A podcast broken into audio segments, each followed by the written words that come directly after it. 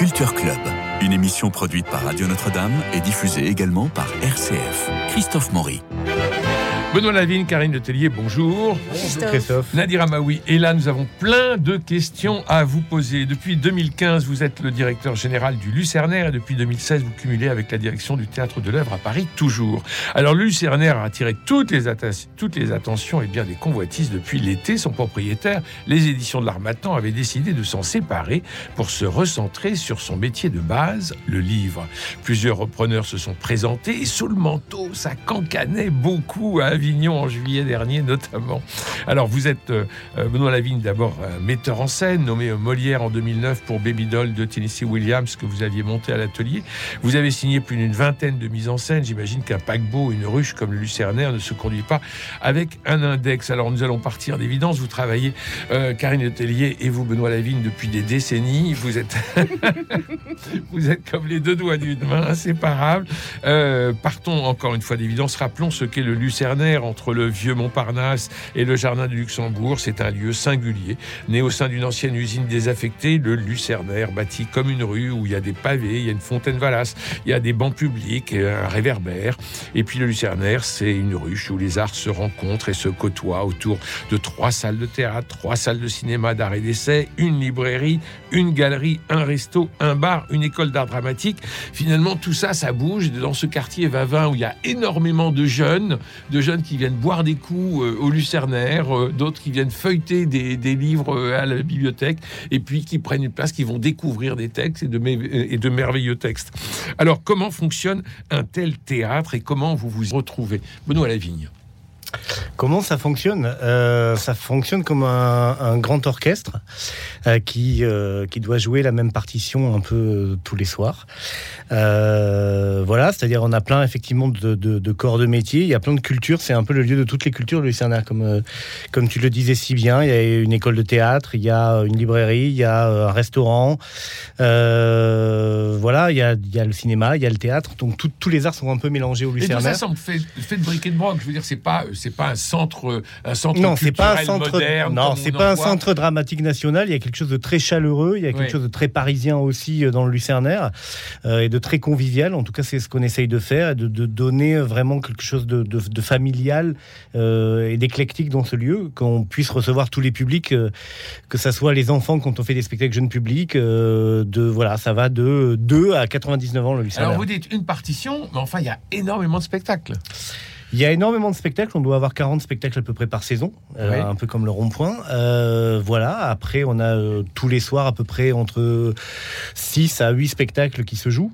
on a aussi bien des textes contemporains que des classiques, que de l'humour, que des spectacles musicaux, que des spectacles jeunes publics, que du cabaret. Voilà, on essaye de d'offrir tous les théâtres au Lucernaire. Et alors, vous, Karine Letellier, vous ramez derrière, vous programmez, vous coucounez les comédiens, vous accueillez les compagnies Ramer, c'est excessif, mais parce qu'on n'a pas le temps, en fait. Il faut plus euh, courir euh, qu'autre chose. Euh, non, c'est un outil merveilleux où effectivement la passion fait qu'on on a besoin d'aller d'aller chercher à chaque fois des nouvelles propositions, des jeunes compagnies, des gens un peu plus expérimentés, des textes contemporains. voilà, c'est ça, ça, bouge tout le temps. C'est une ville au sein du village Vavin. C'est ça. Hein? c'est ça, c'est vraiment une ruche. Alors, euh, Jean-Luc Génère, que je salue et à qui je souhaite un prompt rétablissement, Jean-Luc Génère se plaignait de trop de seul en scène dans cette première partie de saison.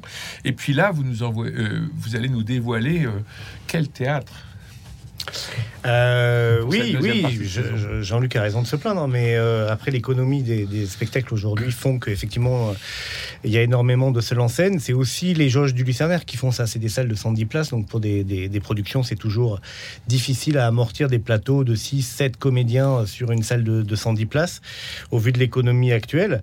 Euh, voilà, maintenant, mais, on y arrive. Voilà, il y a l'heure des assassins actuellement. Il y a l'heure des assassins qui se joue avec 6 acteurs aujourd'hui. Jusqu'au 21 janvier ou ça se prolonge non, ça se joue jusqu'au 21 janvier parce qu'après ils partent en tournée avec un autre spectacle qui est Les Voyageurs du Crime qu'ils avaient joué chez nous euh, la saison dernière. Qui avait été un gros succès. Qui a été un gros succès, qui avait été repris au Splendide. Euh, voilà, donc il y, a ce spectacle-là. Il y a Précipitez-vous, ça c'est ce qu'il faut dire aux auditeurs. Précipitez-vous, Lucernaire, pour aller. Oui, on joue à guichet fermé. Ils arrivent à avoir des places. Moi j'ai réussi. Moi j'ai réussi par par miracle. Et c'était vraiment un spectacle magnifique. Euh, Formidable. Donc voilà, non, non, on a des, on a des compagnies. On a la compagnie de l'éternel été qui joue un chapeau de paille d'Italie en ce moment. Ça mise en commence, par. Emmanuel Bédon qui vient de commencer et qui démarre, euh, qui démarre super bien. Arsène, Jusqu'au jusqu'au- jusqu'au mois de mars. jusqu'au mois de mars. Arsène Lupin euh, qui Alors, se joue. excusez-moi, je, je reviens sur le, euh, sur le, sur le Labiche, euh, parce qu'il y a un autre Labiche qui est au théâtre. euh, Qui était. Qui était Qui, qui Qui était, a oui. fini, oui. Euh, qui était absolument remarquable. Mais alors là, moi, ce que j'ai beaucoup aimé, je n'ai pas encore vu le spectacle qui vient de commencer, mais juste l'affiche, on sent que c'est jeune, c'est dynamique, c'est plein de fraîcheur, c'est champêtre, et, euh, et, et on a envie de les cavaler. Oui, c'est une proposition très différente de ce qu'a fait euh, Alain Françon. Oui, ouais. c'est totalement barré, c'est plein de couleurs. En fait, ils ont pris ça un peu comme si le personnage principal de Fadinard euh, euh, rêvait. Et voilà, comme s'il était dans un rêve, une espèce de cauchemar. Donc, c'est totalement chaotique, totalement absurde. Et ça marche très bien, ouais. Bon, donc, euh, donc à voir. Euh, reprise d'Arsène Lupin. Oui, Arsène Lupin qui était un, un- un très très très gros succès qui se joue euh, jusqu'à la fin du mois de janvier. Voilà. Oui, donc il faut s'y précipiter. Voilà, il faut s'y Oui. précipiter. Et puis après, on a des nouveaux spectacles. Alors, je, je- je reste sur les anciens encore, sur- pour lesquels il faut se précipiter. Il y a Mon Petit Cabaret avec Oui. Béatrice Agenin et, C'est un bonbon, euh, ça. et Émilie Mouchereau. C'est un bonbon. C'est un bonbon. C'est- C'est c'est tout à fait charmant. C'est un mélange, c'est un mélange de de, de musique euh, actuelle avec euh, euh, des détournements de, de textes hautement classiques qui sont qui sont dits par euh, par Béatrice Alors, et, euh, et Bouchereau, ça. Bouchereau est à la guitare électrique Oui. et, euh, et Béatrice sort un peu tout son répertoire. Il y a un moment extraordinaire, c'est quand elle part comme ça, on se dit mais qu'est-ce qu'elle dit? Et elle nous, elle, nous, elle nous cite huit pages de Proust, Ouais. du, euh, hein, du de, Un amour de Swann, vous savez le passage où euh, il est au rez-de-chaussée, il veut frapper à la- au, au volet d'Odette parce qu'il est persuadé qu'elle est avec un, un amant. Finalement, c'est un homme en effet qui ouvre les volets, mais c'est le concierge. Et il s'était trompé. Et elle nous dit ça avec une espèce de naturel que l'on comprend combien euh, Proust est oral finalement. Oh bah, Béatrice est une grande dame du théâtre, donc Ah elle bah. peut faire. euh, Elle fait des choses elle fait, magnifiques. ah bah, elle fait ce qu'elle veut avec les, les textes. euh, Elle, elle transmet tellement bien que voilà. Toujours dans les reprises, il va y avoir Merteuil de Marjorie Frantz, la suite des liaisons dangereuses, une sorte de 20 ans après. Oui, 15 ans après, euh, 15 ans après, c'est l'affrontement entre entre. Ah bah on dit pas avec qui, puisque au début on attend. C'est un affrontement de deux femmes, Voilà. 15 ans après. Et là, ça fight, vraiment. C'est remarquable. Oui, oui, oui, ça a fleuré moucheté et, c'est, euh, et c'est, on est très heureux de les retrouver, oui. Et Marjorie Frantz, c'est formidable. Oui. Et c'est elle qui a écrit le texte. Et oui. Alors qu'est-ce que vous nous proposez maintenant, Benoît Lavigne? Alors, ce qu'on vous propose, on va vous proposer un jeu de l'amour et du hasard que met en scène Frédéric Cherboeuf, qui est un spectacle euh, voilà, qu'on a vu au Festival d'Avignon et qui a été un vrai gros coup de cœur. Euh, voilà, qui va se jouer du 24 janvier au 24 mars. Exactement. Et puis après, il va y avoir Les Travailleurs de la mer, qui est un très très beau texte de Victor Hugo. Euh, Un seul en scène? Un seul en scène, Mhm. voilà, dans la petite salle du paradis. Euh, on va reprendre euh, Ridis de Jean Anouilh, euh, qu'a mis en scène Emmanuel Gori, euh, qui s'était joué au Poche Montparnasse. Remarquable. Voilà, Ah, super excellent. spectacle, ouais, voilà, qu'on va reprendre également. Il va y avoir euh, Comeback et, également qui est. La euh, nouvelle folie d'Anne Baquet et de, de Gérard Robert. ouais. Avec, les, avec les, ces, ces- ces trois camarades de- d'ABCDR qu'on connaissait euh, avec. ABCDR. Et là, c'est autour de, Jean- de, euh, de, de Bach. Bon. Comme son nom l'indique. Voilà. Euh, on va avoir un Marivaux, l'île des esclaves, que met en scène mon ami euh, Stéphane Zekeli. Et Euh, dans la même verve que, euh, que le chapeau de paille ou que le oui, c'est le- souvent des classiques un peu revisités. Il y en a qui sont plus ça. ou moins revisités. Il y en a, voilà, avec chacun, chaque metteur en scène amène son univers, sa couleur, sa, sa, sa patte. Voilà. Et puis après, on va avoir un, un humoriste que, que j'aime beaucoup, moi, qui s'appelle Yann Marguet. Euh, que l'on peut voir euh, chez Quotidien, qui est à France Inter également, qui va venir avec son spectacle, son seul en scène, euh, les vendredis et samedis soirs. Voilà. Après, on a un spectacle, une création qui va faire 20 dates exceptionnelles au mois de juin. Euh, en mai-juin, du 15 mai au 9 juin, de, qui est Place de la République de Clément Hervieux-Léger, qui est sociétaire de la Comédie Française, euh, qui a écrit donc une pièce comme ça, deux personnages, une rencontre amoureuse. Donc on va jouer ça dans la petite salle du Paradis euh, pour 20 représentations exceptionnelles. Euh, voilà, et puis après d'autres d'autres spectacles, ple- plein de surprises encore. Qui Alors tout le monde, tout le monde veut être joué euh, au Lucernaire. Comment choisissez-vous vos spectacles? Au coup de cœur. Au coup de cœur Oui, il y, a- il y a une exigence par rapport aux propos, par rapport Mhm. au traitement, par rapport à, à ce que, à ce que la, la distribution euh, propose. Euh, voilà, il y a, y a ce, ce filtre-là qui est, euh, qui est important pour nous, de façon à ce qu'il y ait un équilibre et toujours une qualité euh, artistique qui soit digne du Lucernaire. Est-ce qu'il y a, un, comment on peut dire, un ADN de Lucernaire? Euh, on, on pense toujours à Laurent Terzieff, évidemment. Euh, mais il y a quelque chose, il y a une patte au Lucernaire. On sait qu'on se trompe pas en venant. Bah, on essaie d'avoir des spectacles qui soient à la fois populaires et exigeants. Euh, voilà, je pense que le, centre un peu de- de- des- choix que l'on fait, c'est les textes et les acteurs. Voilà, c'est-à-dire qu'au théâtre, c'est quand même d'abord le texte, euh, l'auteur et l'acteur euh, en, priorité. Donc, on essaye d'avoir effectivement des textes assez forts, des textes qui aient une certaine poésie, qui, qui, qui est voilà un message à, nous dire, qu'il soit classique ou, ou contemporain, qui puisse nous émouvoir.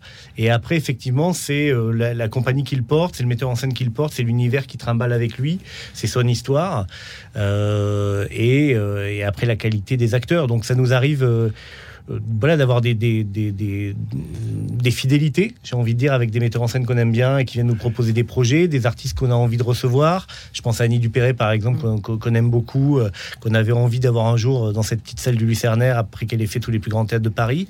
Et puis des découvertes, comme on a fait par exemple sur l'écume des jours ou d'autres, euh, qui sont des compagnies qu'on auditionne, tout simplement, ou qu'on voit au Festival d'Avignon et Oui. on se dit, bah, on a envie de travailler avec eux, ça nous plaît, on a envie de les faire venir. Vous parlez de choses de, de textes exigeants. Je pense à Franck Desmet avec Kessel qui maintenant passe au théâtre Rive Gauche, Oui. qui, a, qui, a, qui a fait ça le comble C'était chez vous. carton, ouais. Et on peut pas dire que ça soit. Enfin, si on dit c'est exigeant, on n'a peut-être pas envie d'y aller, mais quand on dit Kessel, Franck Desmet, mais ça explose. Bien sûr. Et il tient la salle avec une Et autorité. ça s'est confirmé. Ça s'est Ah oui. confirmé. Ouais, ouais.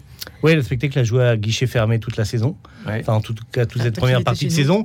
Il vient de reprendre au rive gauche et ça démarre euh, formidablement bien. Donc, euh, oui, oui, c'est une fidélité. On avait fait le voyage au bout de la nuit avec lui et la promesse de l'aube.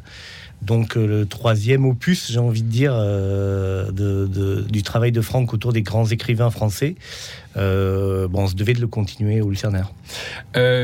Oui, vous parliez euh, d'Avignon. Il y, a, bien des évidences entre l'esprit du Lucernaire et l'esprit d'Avignon. Des jeunes compagnies souvent, des classiques revisités parfois, un Marivaux qui arrive bientôt, des spectacles qui commencent chez vous, qui se développent au fil des ans. Vous aviez une époque envie de vous lier avec un théâtre d'Avignon. On parlait même d'un rapprochement avec la Luna. C'est toujours d'actualité? On, oui, on fait des ponts avec certains théâtres est, on est d'Avignon. très Ouais. amis avec eux. ah ben, On est très amis avec eux, évidemment. Évidemment. On est très amis avec la Après, ouais, Luna, on est très amis avec euh, Antea Sogno, La Condition des Soies, Oui, oui. avec euh, Atelier Théâtre Actuel, avec le Chêne Noir. Enfin voilà, il y a- il y, a plein de liens, euh, de passerelles qui Donc se font. finalement, tout converge vers le Lucernaire. Euh, ils viennent tous au Lucernaire. Et, oui.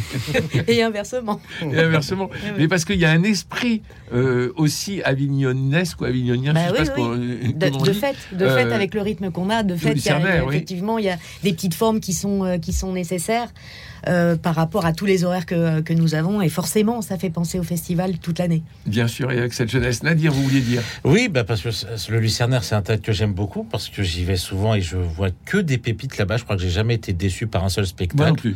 Jamais. jamais. Euh, même si c'est des spectacles où euh, des fois c'est plus des spectacles pour les plus jeunes, euh, c'est vraiment des découvertes absolument sublimes à chaque fois. Et il y a une question que je me posais, vous parliez tout à l'heure de l'écume des jours. Des fois, vous osez des paris risqués, notamment sur des jeunes compagnies qui sont absolument inconnues, qui vont remanier à leur sauce des classiques littéraires. Je pensais, donc, vous parliez de l'écume des jours. Euh, il y a deux ans, je crois, il y avait l'adaptation du Songe d'une nuit d'été Shakespeare en musical, Love Mmh. Songe Thérapie. Oui.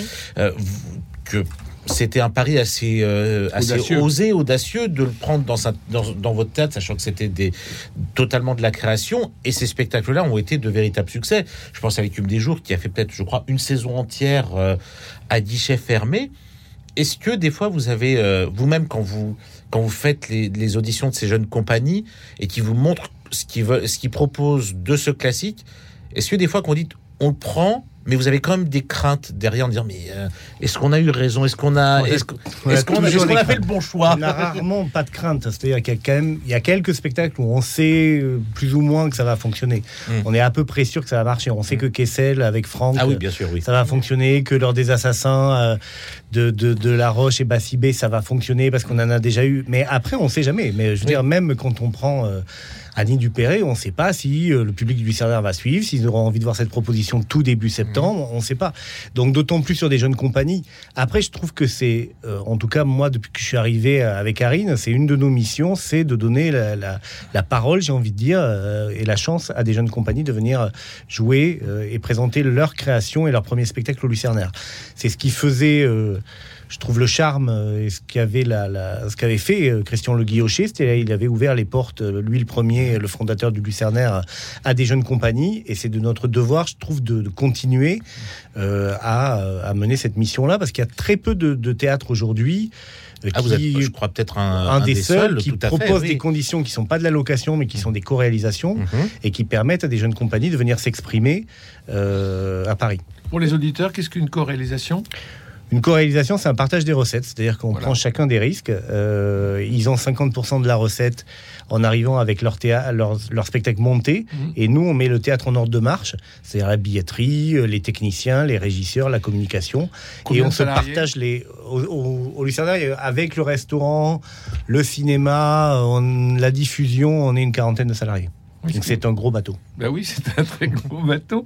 Et alors, euh, euh, moi, je n'ai jamais vu, depuis que vous en avez la direction, depuis que vous l'animez tous les deux, euh, Benoît Lavigne et Karine Letellier, je n'ai jamais vu de salle vide c'est toujours plein. Et vous parliez de jeunes compagnies, on se dit, oh, les jeunes compagnies. Oui, mais les jeunes compagnies, avec un enthousiasme, une effervescence, une jeunesse, une folie, mhm. et ça fait du bien, et ça fait du bien à tous les âges. Mais je me souviens, bien avant vous, être euh, une histoire que je vais vous raconter en quelques, en quelques secondes parce que c'est assez, ça peut être assez, euh, bon, c'était typique à l'époque. Il y avait une une femme qui faisait un seul en scène et il y a eu une seule personne dans la salle. Alors le régisseur lui dit avant qu'elle monte en scène, écoute, il n'y a qu'une seule personne dans la salle. Si tu veux ne pas jouer, tu ne joues pas. Et elle lui dit, bah je suis, je suis habillé, je suis, euh, je suis préparé, je joue. Alors elle joue et puis à la fin de la fin du spectacle, applaudissement d'une seule personne. Et alors elle va se changer et elle sort. Euh, elle sort de scène par la salle en, en, tirant sa malle. Et là, il y avait la personne qui était, qui était toujours là dans la salle. Alors elle lui dit euh, Madame, il y a quelque chose. Et la femme sort le, le flyer en disant Il y avait marqué débat. Alors je lui dis bah, tu allé prendre une bière avec elle au bar du, du ah, elle me dit non, je suis resté sur la scène, j'ai mis une chaise, on a parlé, puis au bout d'un moment, au revoir madame, au revoir madame. mais de sortir le flyer en disant il y avait marqué débat. Bon, ça, c'est euh, aussi un peu l'esprit du Lucernaire. à l'époque de Christian Guillochet, nous, ça nous est arrivé de voir des. Effectivement, il y avait des salles où il y avait 4-5 personnes dans la salle et il ah fallait jouer, quoi. Voilà. Mais, oui, oui ça arrivait. Mais ça, j'ai jamais vu ça euh, depuis que vous êtes là. Alors, le changement de propriétaire, qu'est-ce que ça change pour vous? Euh, ça change, ça va donner un nouvel élan, et ça c'est formidable. Euh, voilà, c'est-à-dire que ça va à la fois maintenir, j'ai envie de dire, l'ADN du Lucernaire, et on va continuer à travailler dans la continuité de tout ce qui a été fait ces dernières années, qui a été porté par l'Armatan.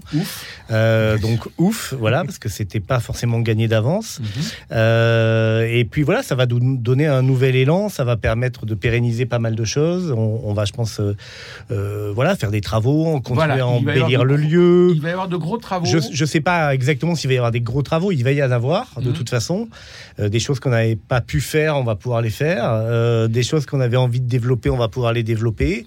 Euh, voilà, on va essayer de, travailler tout en gardant l'équilibre financier et, pour que ce lieu perdure longtemps encore. L'accès notamment pour les personnes à mobilité réduite?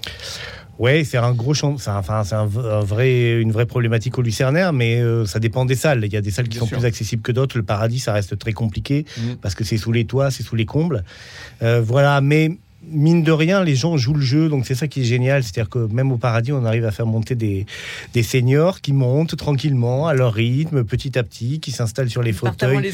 Ils partent avant les autres pour monter les marches, et puis ils s'installent, et puis voilà, ils, alors ils râlent un peu des fois au début euh, en montant, mais ils redescendent avec la banane, donc ça c'est génial. Ben oui, évidemment. Quelle est la différence euh, dans la programmation?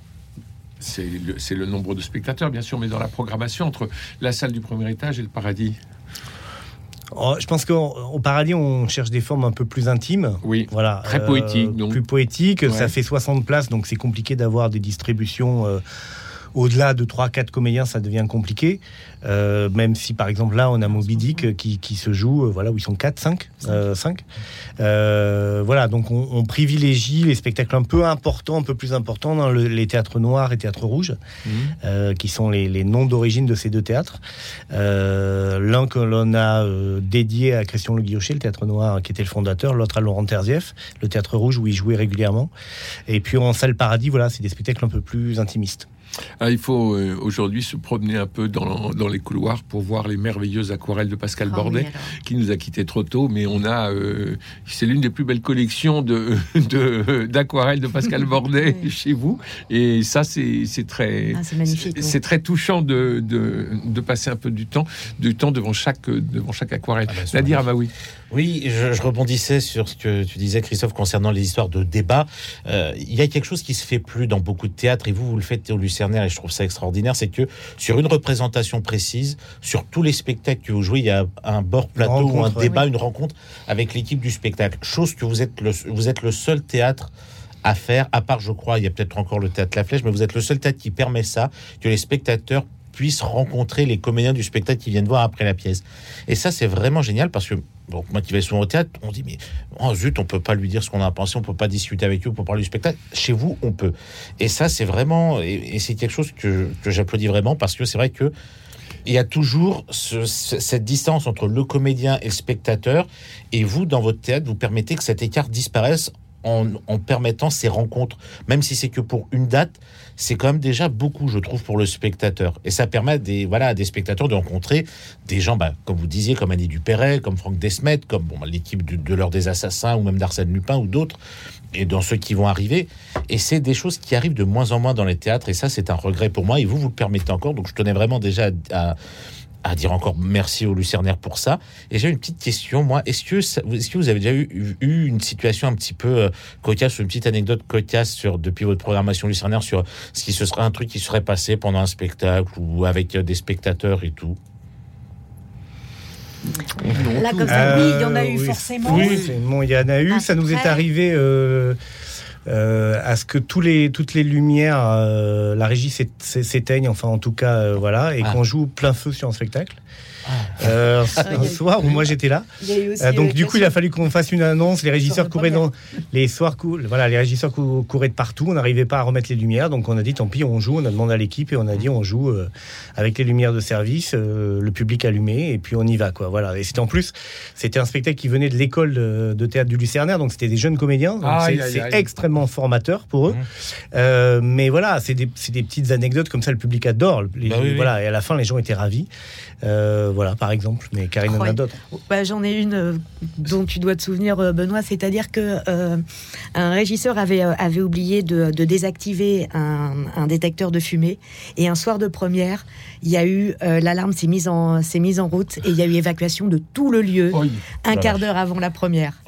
Alors tout allait bien, il n'y avait pas de feu, c'était juste une erreur humaine et le temps de le, temps de, de, repérer tout ça et de faire rentrer tout le monde à nouveau. Euh, tout s'est tout s'est merveilleusement bien passé. C'était effectivement de fait un moment exceptionnel, mais euh, mais certains certains ce soir-là ont beaucoup galopé ah, et en même temps voilà.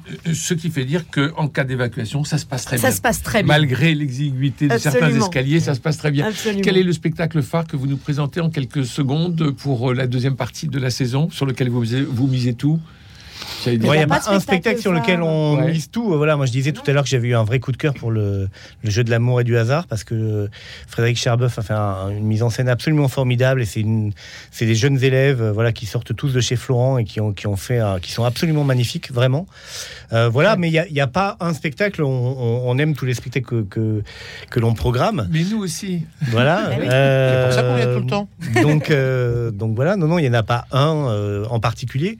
après pour revenir à, ce que vous disiez, c'est vrai que les rencontres euh, euh, avec le public, c'est super parce que d'abord, les spectateurs sont ravis et les artistes aussi. Euh, d'aller discuter comme ça, d'aller présenter, de se confronter aux questions, d'avoir un retour assez direct.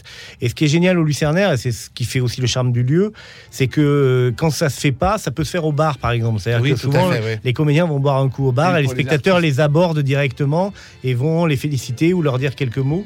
Et c'est ça aussi qui fait le, un lieu, bah, le charme du lieu. Quoi. Un lieu de naturel, un lieu où tout se fait naturellement et merveilleusement. Merci à vous tous les deux. Euh, merci Nadia Amaoui, merci Benoît Lavigne, merci Karine Letellier, merci aussi à Cédric Coba pour la réalisation, François Dieudonné, Philippe Malpeuch et Camille Meyer pour la réussite technique. Alors lundi, nous nous retrouverons avec euh, la commissaire de l'exposition Le Paris de la modernité au Petit Palais. Nous l'avons déjà évoqué la semaine dernière, mais nous aurons un regard plus scientifique sur cette exposition passionnante et majeure.